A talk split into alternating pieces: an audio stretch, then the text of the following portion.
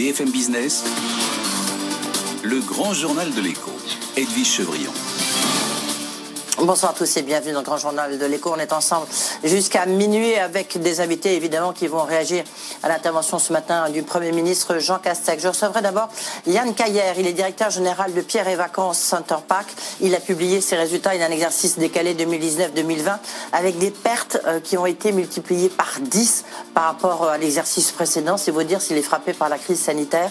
Euh, Yann Caillère qui vient d'arriver, enfin qui est arrivé euh, en fin d'année 2019, il faut dire qu'il n'a pas vraiment de Ensuite, je recevrai Patrick Martin, il est président délégué du MEDEF. Avec lui, on parlera évidemment des mesures de ce matin, les ouvertures, si est possible, est-ce que c'est bien ou pas bien. Et puis, on parlera de télétravail parce qu'un accord a été obtenu à l'arrache euh, tout à l'heure.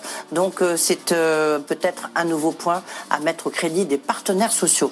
Et puis, je recevrai le pape de la pub française, Maurice Lévy. Il est aujourd'hui président du conseil de surveillance du Publicis. Il lance un incubateur Escalator, c'est pour les jeunes start qui n'ont pas les réseaux comme lui, comme vous, comme nous, et qui essayent de mettre la Levallois-Perret, un incubateur de 1000 mètres carrés pour les aider. Et puis ensuite, ça sera, on refait l'écho avec euh, deux personnes ce soir, deux personnalités. Michel Yael, qui est directeur des retraites et de la solidarité à la Caisse des dépôts. Et face à lui, c'est Nathaniel Wright, qui est le président euh, fondateur de Wall Street English, qui est le premier profiteur, entre guillemets, des comptes formation. Mais tout de suite, le journal Stéphane Nicolo. Votre rendez-vous avec la nouvelle solution fibre sécurisée de Bouygues Télécom Entreprise. Bouygues Télécom Entreprise. BFM Business. Le journal Stéphanie Colo. Et à la une, Jean Castex et ses ministres ont détaillé aujourd'hui l'allègement du confinement et les aides qui vont avec. Le Premier ministre a annoncé la mise en place d'un nouveau protocole sanitaire dans les commerces et un renforcement des aides avec notamment une nouvelle version du Fonds de solidarité pour les entreprises qui vont rester fermées, celle du tourisme. Mais de très nombreuses sociétés n'auront pourtant pas droit à ces nouvelles aides. Thomas Asportas. Pour les bars, cafés, restaurants et toutes les entreprises qui doivent rester fermées après le 28 novembre, la règle est simple. Quelle que soit leur taille, elles ont le choix entre l'aide actuelle de 10 000 euros par mois ou l'indemnité de 20% de leur chiffre d'affaires mensuel comparé au même mois l'année dernière. Cette aide est plafonnée à 100 000 euros par mois. Le gouvernement précise ensuite les nouveaux dispositifs pour les entreprises du tourisme qui ne sont pas obligées de fermer, mais qui le sont très souvent parce qu'elles n'ont pas d'activité, les hôtels, les traiteurs, les entreprises de l'événementiel. Elles aussi ont le choix, quel que soit leur nombre de salariés, entre l'aide mensuelle de 10 000 euros ou alors un pourcentage de leur chiffre d'affaires. Il est de 15% si leurs recettes ont chuté de moitié et de 20% si leur chiffre d'affaires a reculé de plus de 70%. Enfin, les sous-traitants et les fournisseurs des entreprises du tourisme, les grossistes, les blanchisseries, les taxis, VTC, eux, n'auront pas droit à ce nouveau dispositif de chiffre d'affaires. Ils gardent l'indemnité de 10 000 euros par mois pour les entreprises de moins de 50 salariés et qui perdent plus de 50% de chiffre d'affaires. Et parmi les nouveaux dispositifs, il y a une aide destinée aux travailleurs précaires, notamment les saisonniers, les extras, euh, fortement hein, pénalisés par euh, la baisse d'activité. L'annonce a été faite euh, ce matin, donc aux côtés de Jean Castex, par la ministre du Travail, Elisabeth Borne. On écoute. Nous avons décidé de mettre en place une aide exceptionnelle. Elle permettra à toutes celles et ceux qui ont travaillé plus de 60% du temps au cours de l'année 2019 mais qui n'ont pas pu travailler suffisamment en 2020 pour recharger leurs droits du fait de la crise, de bénéficier d'une garantie de revenu minimum de 900 euros par mois sur les mois de novembre, décembre, janvier et février. Je peux vous citer le cas très concret d'un extra de la restauration qui travaille dans une zone touristique. Avec la crise du Covid, il a travaillé beaucoup moins que l'an dernier. Il n'a plus droit à l'allocation chômage depuis octobre il percevra 900 euros par mois pendant quatre mois. Cette mesure bénéficiera à près de 400 000 travailleurs précaires, dont 70 000 jeunes. Une info pratique à présent. Si vous aviez l'intention d'aller passer vos vacances de euh, Noël au ski, sachez que les stations seront ouvertes, mais les remontées mécaniques resteront euh, fermées. Alexandre Molin, le président des domaines skiables de France, sera l'invité de BFM Business demain à 7h20. Les partenaires sociaux sont parvenus à un accord sur le télétravail après trois semaines d'intenses négociations. Le texte a reçu un avis favorable du patronat et de tous les syndicats, sauf de la CGT. Caroline Pas d'obligation, mais des incitations fortes. Voilà comment les syndicats résument le compromis trouvé avec le patronat. Concrètement, rien ne sera contraignant, libre à chaque entreprise de négocier au cas par cas. Ce sera aussi à l'employeur de dire qui peut ou non télétravailler, mais après consultation du comité social et économique. Le patronat s'engage aussi à prendre en charge les frais liés au télétravail, mais uniquement ceux liés à l'activité professionnelle et après validation de l'employeur.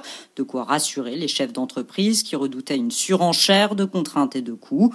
Enfin, l'accord clarifie les règles. Il précise bien que le télétravail repose sur le double volontariat et du salarié et de l'employeur. En cas de télétravail régulier, les conditions doivent être formalisées par écrit. Autre mesure encore, une période d'adaptation doit être prévue durant laquelle un salarié qui souhaite revenir sur site est assuré de récupérer son poste, ce qui n'était pas le cas jusqu'ici. Un haut responsable syndical résume, rien de révolutionnaire, mais au moins cet accord permet de remettre les règles à plat. Et malgré euh, les aides mises en place par euh, l'État, le nombre de plans de sauvegarde de l'emploi continue de progresser. 657 euh, PSE ont été initiés depuis le mois de mars contre 369 sur la même période l'année dernière. C'est ce qui ressort de la dernière enquête de la DARES. Illustration d'ailleurs avec General Electric qui s'apprête à supprimer près de 300 postes en France, dont 240 sur son site de Belfort selon les syndicats. C'est l'entité Steam Power qui est concernée. Elle est spécialisée dans les centrales nucléaire et à charbon. Euh, sur le front du vaccin, les laboratoires Récipharm ont été choisis par euh, Moderna pour fabriquer son vaccin. Euh, ça va se passer sur le site de Mont, en Indre-et-Loire. Les doses sont produites pour la France, mais aussi pour l'étranger. Plusieurs dizaines d'embauches seront nécessaires pour Récipharm, qui compte déjà 800 salariés en France. Jean-François Hiller, le directeur général de Récipharm en France, était l'invité de BFM Business. On l'écoute. C'est Moderna qui nous a contactés euh, à la fin de l'été pour, euh, pour démarrer cette aventure. Et donc, euh, on fait les choses pas forcément dans l'ordre habituel.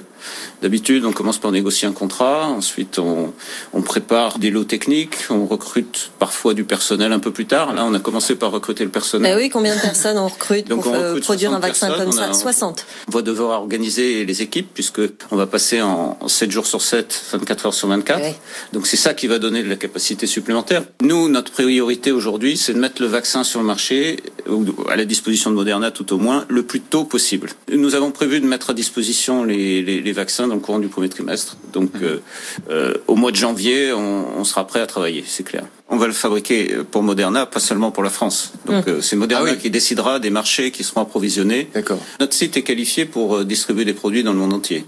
Jean-François Hiller, le directeur général de Récipharm. Le vaccin d'AstraZeneca, lui, nécessite une étude supplémentaire, annonce ce soir de son directeur général. Il avait annoncé lundi que son vaccin était en moyenne efficace à 70%. La bataille judiciaire s'intensifie entre Suez et Veolia. Suez a obtenu que soient menées des saisies chez Veolia, Engie et Meridiam. Elles ont eu lieu aujourd'hui. Les dirigeants de Suez cherchent en fait des preuves que l'offensive offensive de Veolia était prévue avec Engie avant son officialisation. Mathieu Pechberti. Hier matin, Suez a envoyé à la première heure des huissiers et des informaticiens au siège d'Engie, de Veolia et de son partenaire Meridiam. Des mails et des fichiers informatiques ont été saisis sur les ordinateurs et serveurs des trois entreprises.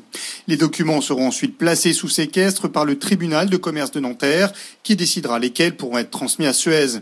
Le groupe cherche des preuves que l'offensive de Veolia, déclenchée fin août, a été concertée avec son actionnaire Engie bien avant que celui-ci ne mette en vente sa part dans Suez fin juillet. Suez n'a jamais cru à la thèse de Veolia qui a réussi à monter son offre en seulement un mois. Ses avocats assurent d'ailleurs déjà détenir des preuves qu'un accord avait été conclu entre Veolia et son partenaire Meridiam avant cette date. Suez n'a en revanche pas demandé à la justice de procéder à des saisies au ministère de l'économie. Plusieurs sources rapportent pourtant que le gouvernement avait été informé des intentions de Veolia dès le début du mois d'août. Autre bataille, Mediapro assigne Canal Plus en justice, selon une source proche du dossier. Mediapro, le producteur, euh, le diffuseur, pardon, majeur de la Ligue 1, reproche à Canal Plus de vouloir l'évincer du marché des droits TV du foot français. La semaine dernière, le groupe avait déjà déposé une assignation auprès du tribunal de commerce de Paris pour demander à Canal des dommages et intérêts. Au cœur du conflit, l'impossibilité, selon Mediapro, de sceller le moindre accord de distribution avec la chaîne depuis la conclusion de l'appel d'offres. Une bonne nouvelle à présent, Alstom remporte un premier contrat de 160 millions d'euros en Italie. C'est pour fournir six trains régionaux à hydrogène. Ils sont destinés à la région de Milan. Le contrat comprend une option pour huit autres rames. La compagnie aérienne Corsair boucle son plan de sauvetage.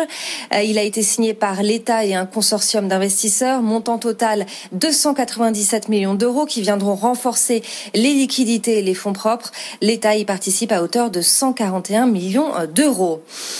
S'oriente-t-on vers un coup d'arrêt de la hausse des prix euh, des logements neufs? C'est ce qui ressort en tout cas du dernier baromètre du laboratoire de l'immobilier. Il montre euh, en fait une quasi-stagnation des prix ces six derniers mois alors qu'on frôlait les 3,5% de hausse sur les six mois précédents. Pas sûr pour autant euh, qu'on finisse par voir les prix véritablement baisser. Marie Cœur de Roi. La hausse des prix du neuf s'est stoppée net ces six derniers mois, plus 0,3% seulement, contre une hausse dix fois plus forte la période précédente. Mais le laboratoire de l'immobilier est catégorique. La crise sanitaire n'y est pas pour grand-chose, pas encore en tout cas. C'est paradoxalement la pénurie d'offres qui explique ce ralentissement, dans les grandes métropoles précisément. Faute de permis, on construit moins dans ces villes qui sont aussi les plus chères. Ces prix élevés sont donc noyés dans la masse des autres communes plus abordables. Pour le directeur du laboratoire de l'immobilier, lorsque les promoteurs lanceront de nouveaux programmes, on devrait finalement revoir les prix augmentés, même si la demande fléchissait un peu avec la crise. Le manque d'offres est tel qu'une baisse des prix paraît à ce stade inenvisageable, dit-il. Les écarts entre les villes les plus chères et les moins chères ne bougent d'ailleurs pas vraiment.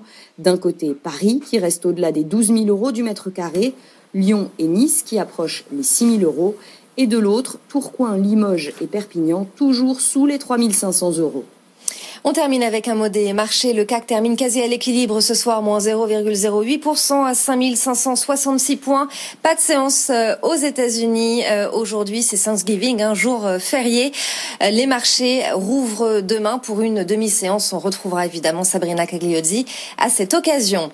À suivre sur BFM Business, le grand journal de l'écho. Edwige Chevrillon recevait ce soir Yann Caillère, le directeur général du groupe Pierre et Vacances Center Park.